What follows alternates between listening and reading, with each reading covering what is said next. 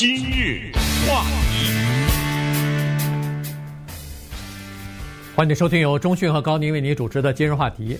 呃，这个东南亚的一个国家缅甸呢，发生了军事政变哈。这个呃事情呢是这样子，就是他们在礼拜一的时候发动政变，不过因为呃缅甸比我们美国时间早嘛，所以在昨天晚上的时候，呃这方面的消息已经传到美国和世界其他各地了哈。所以呃这事儿呢，今天我们就跟大家稍微的讲一下。其实，在缅甸发生军事政变这事儿，呃不是很稀罕的一件事情啊，因为呃恨不得从五十年前，这个 缅甸就在军政府的这个这个统治之下了哈。呃，那么已经多少年过去了？呃，然后到二零一一年的时候吧，稍微有一点改善，就是军政府呢愿意或者军政权吧，愿意把一部分的权力呢交给文人政府来呃来执掌，然后让他们。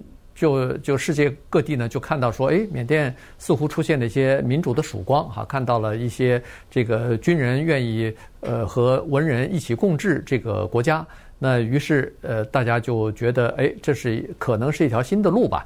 那么当时就一直在关注这个缅甸的事情，就没有想到这个将近十年的这个窗口期呢，现在等于是关闭了，然后现在就看着。最近这个就是昨天和今天在缅甸发生的一些事情呢，看看后续的到底会呃这个呃让这个国家走到何方去？嗯，这个事情非常的有意思，它在于它发生的时间啊，前前后后和美国发生的冲国会这个事情惊人的相似。嗯，美国十一月三号投的票，他十一月八号投的票。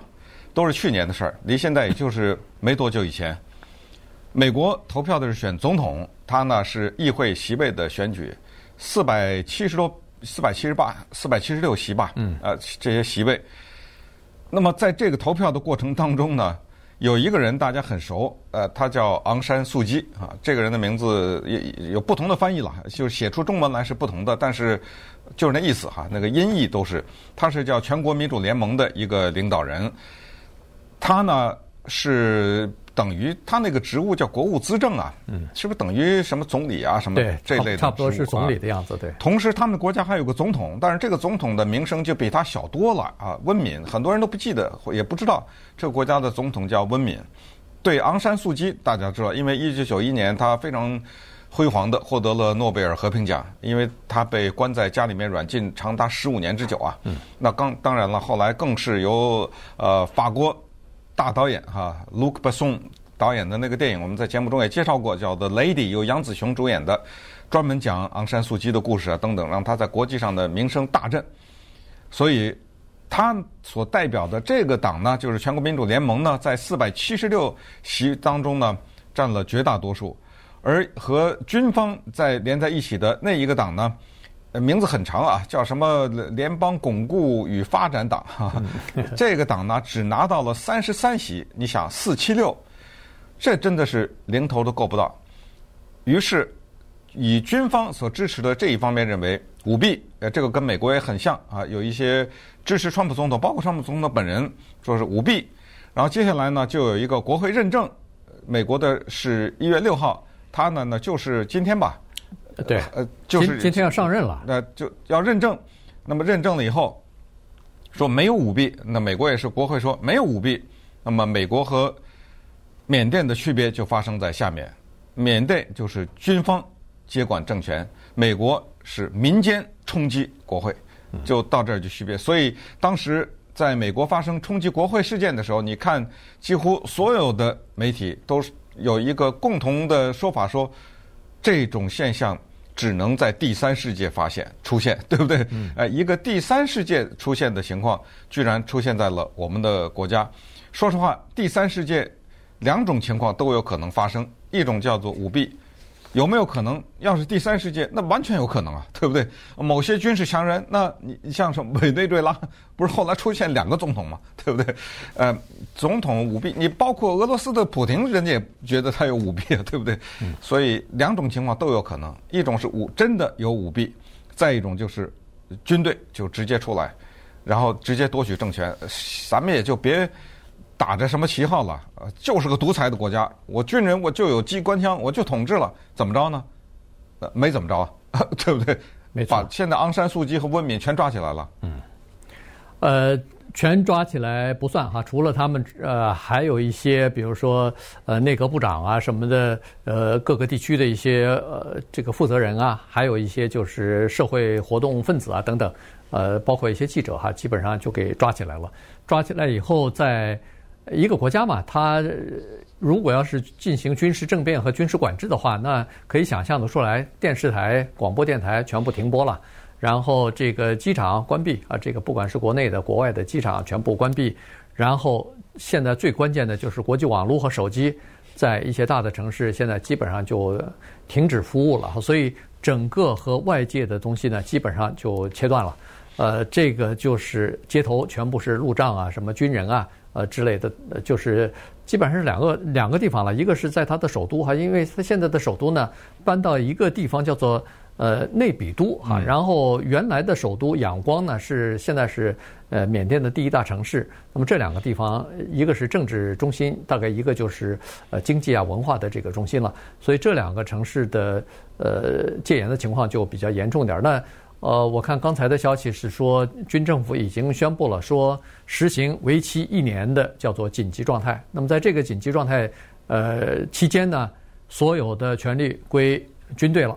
然后军队呃希望在一年之内要呃纠正错误啊，然后呃一年之后再进行一次选举啊等等啊，所以这个呢就提出来的理由，为什么要发动这次呃权力的变更呢？是因为第一就是刚才所说的，去年十一月份的这个呃大选呢有舞弊行为啊，有一些呃地方的选举站呢一个人投了好多票，再加上在投票之前。呃，军政府明明规定，就是军军人政权明明规定，说是有一些少数族裔，包括罗兴亚人啊、什么果敢人啊这些少数族裔，甚至是傣族人啊，他们是没有投票权利、没有投票资格的。但是有人投票了，呃，这个是他说的舞弊之一啊。第一，呃，另外一个呢，呃，可能就是在这个说了舞弊之后呢，呃，就是这个反对党或者说是第二大党吧，就是支持军方或者军方支持的这个政党。刚才不是说得了三十三席吗？他说是舞弊，然后提出了诉讼，呃，结果那个呃，就是国家呃民主联盟是说呃没有舞弊，呃，这个基本上都是呃就是非常顺利的，投票都是非常顺利的，呃，反映了民意等等，所以没有理会他们的这个提出的诉讼。于是接下来的结果就是。呃，现在的这个军事政变了，在其他国家军事政变都是突然袭击啊，都是这个打你个措手不及。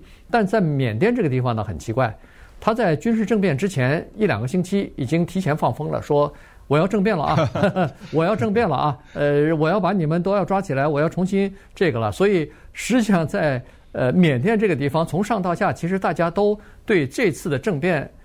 多多少少有一点心理准备。呃，国情不一样，你知道，很多的国家的国情不一样。这那么反过来说，从某些意义上讲，我相信我们大家也都知道，就是在美国生活久的人呢，容易被宠坏啊，容易被一种。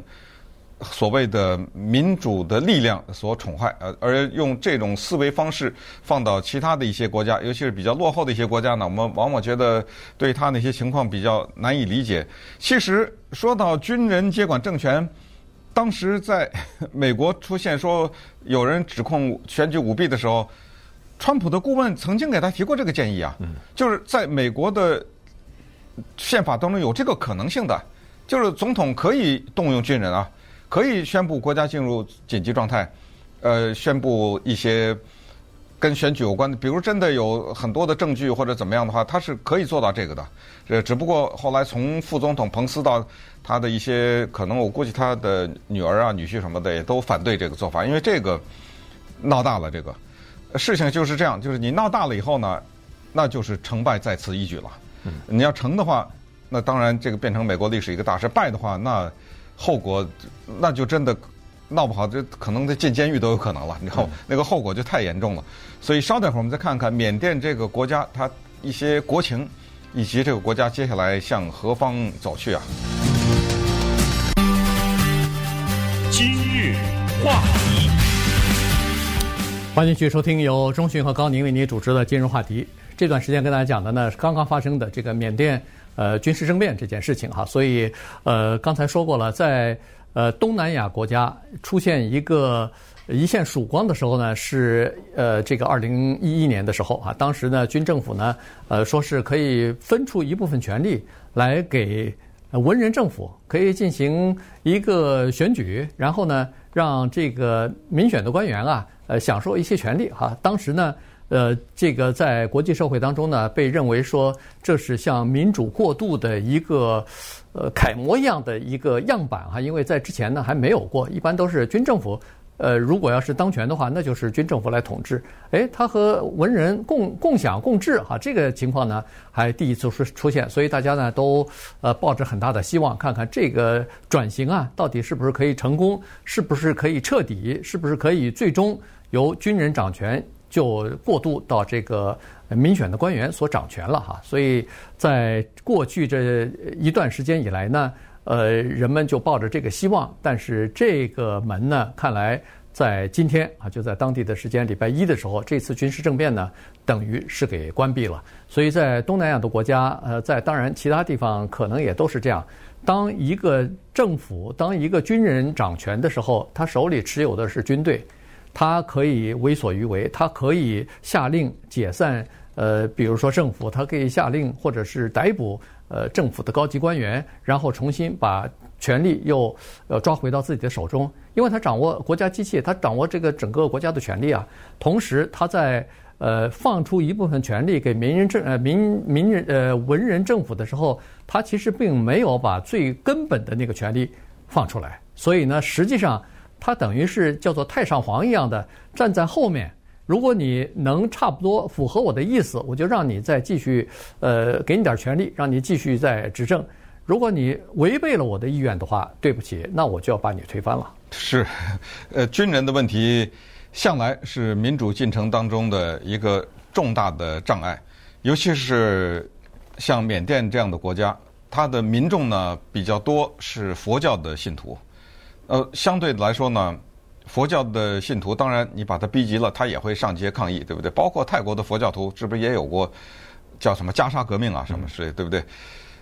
但是呢，基本上呢，就是佛教徒为多的这一些国家的老百姓，就更比较容易接受现状。那么在这种情况之下，当军人说我允许一部分权力分给文人政府的时候，你的感觉是什么？就是你今天获得的这一小点脆弱的民主是哪儿来的？有一句话跟在后面：“我给你的，是我给你的。”嗯，我既然可以给你，我就可以拿走。这本身就是一个非常畸形的一个非常奇怪的现象。那个埃及的那个将军西西不是也是这样吗？到到后来一闹，干脆了，别玩了，我们直接了，还挂什么牌坊呢？你说你这个叫敏昂来吧，这个将军总司令，别什么一年再选举了，我就接管了，怎么着了呢？对不对？呃，我就是一个军队，我就独裁了，我就做了总统了，然后军队掌握各个国家的政要，然后开始先待他几年再说吧，对不对？呃，不，因为这里面考虑到一个国家，它要是支撑在这儿，它得有国际的贸易的进行啊。你这样一来的话，各种制裁啊什么的，你你民不聊生，那老百姓也反了。再加上他不是一个人啊，这个总司令叫敏昂莱啊，他是一个体系。他为什么要拼命的抓住这个权力？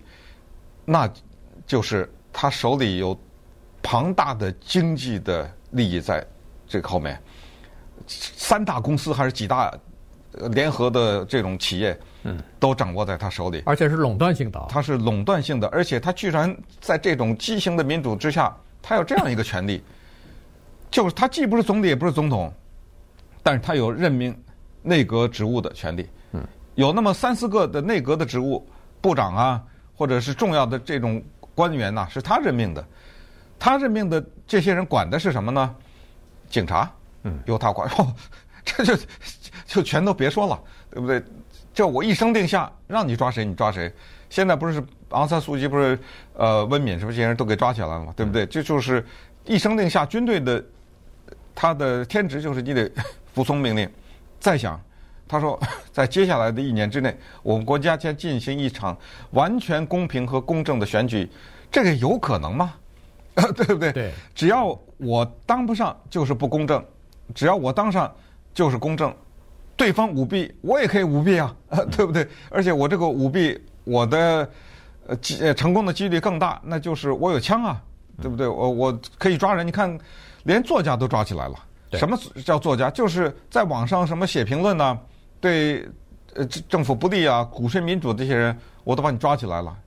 那你这样的话，你可以想象，接下来在这个国家怎么可能存在完全公正和民主的选举？委内瑞拉有可能有完全公正的选举吗？埃及有可能吗？连俄罗斯都怀疑啊，都质疑，对不对？所以，在这种情况之下，这个国家的呃走向啊，就真的可能要很多年、很多年以后，呃，它的民主出现现在就是空前的大倒倒退。倒退是这样的，就是刚才说的，成败在此一举。如果有一天在一年之内又被选下去了这个将军，那么接下来会有某种清算。这种清算是发生在什么呢？为什么这一次选举，这个叫做敏昂莱的将军这么的下这么大的一个毒手呢？主要原因就是他之前在选举之前跟昂山素姬所代表的啊，他的这个叫做什么缅甸全国民主联盟的有一个谈判，叫做他那个叫叫是一种所谓净身呢，还是出户啊？是就是说我不参与了，但是你不要对我起诉，大概有类似这样的一些交易。但是对方没有答应，嗯，那不就意味着要整你吗？对，其实在这个背后啊，谁都不相信这是因为去年十一月份的大选所造成的今天的这个军事政变。其实各种分析的都认为说，这个就是呃，这个将军啊，就是陆军总司令啊，呃，他实际上在今年夏天的时候呢，六十五岁了。根据呃当地的宪法，就是这个。呃，缅甸的宪法呢是说，六十五岁是必须要从军中退役的。那么在这种情况之下，如果他呃这个军队的这个这一块一退役的话，如果他没有办法，就是能保护好自己或者自己家人，刚才说了，自己家族里边的这些呃赚钱的垄断的企业，那如果他一退位的话，有可能保不住啊。下一个上来的司令可能就把他的那个企业逐 逐渐的就 侵侵吞掉了，所以他要为了保证保证自己这个永续经营或者说是一代一代传下去的话，那可能他其实在这之前已经多次透露说他想要以退役以后以一个文人的身份还要呃这个参政呢，所以有可能他就要选这个总统了。所以在这种情况之下，你想他 进行一年的这个。呃，叫做紧急呃是就是进进入的紧急状态的时候，那他这个首先军事的职务可以保存下来，其次他可以布局，然后呃把自己逐渐的摇身一变，可能民选一下，没准下一届的总统就是他了。所以实际上都是在为自己的后路在做准备呢。嗯，缅甸也是一个比较头绪多的这么一个国家。它也跟美国一样，你看，在很多的地方，一个第三世界的国家和一个全世界最发达的国家之间有很多平行的相似的地方。美国有逐一的问题，它也有这个问题。刚才讲过，它主要是佛教徒，但是它有伊斯兰教徒，叫做诺辛亚人。嗯。那么在这个问题上呢，昂山素姬身上是有污点的，因为。他做了国务资政以后，顺便说一下，他为什么不能当总统？是因为他的先生，这个在呃对 之前对他介绍的时候，大家已经他先生已经去世了哈，和他的儿子呢都是英国公民，他先生就是一个英国人了，呃，一个那么一个英国的白人，所以在缅甸的宪法当中说，你们家族当中有外国籍的人的话，你不能当总统，所以他就变成了一个叫做国务资政。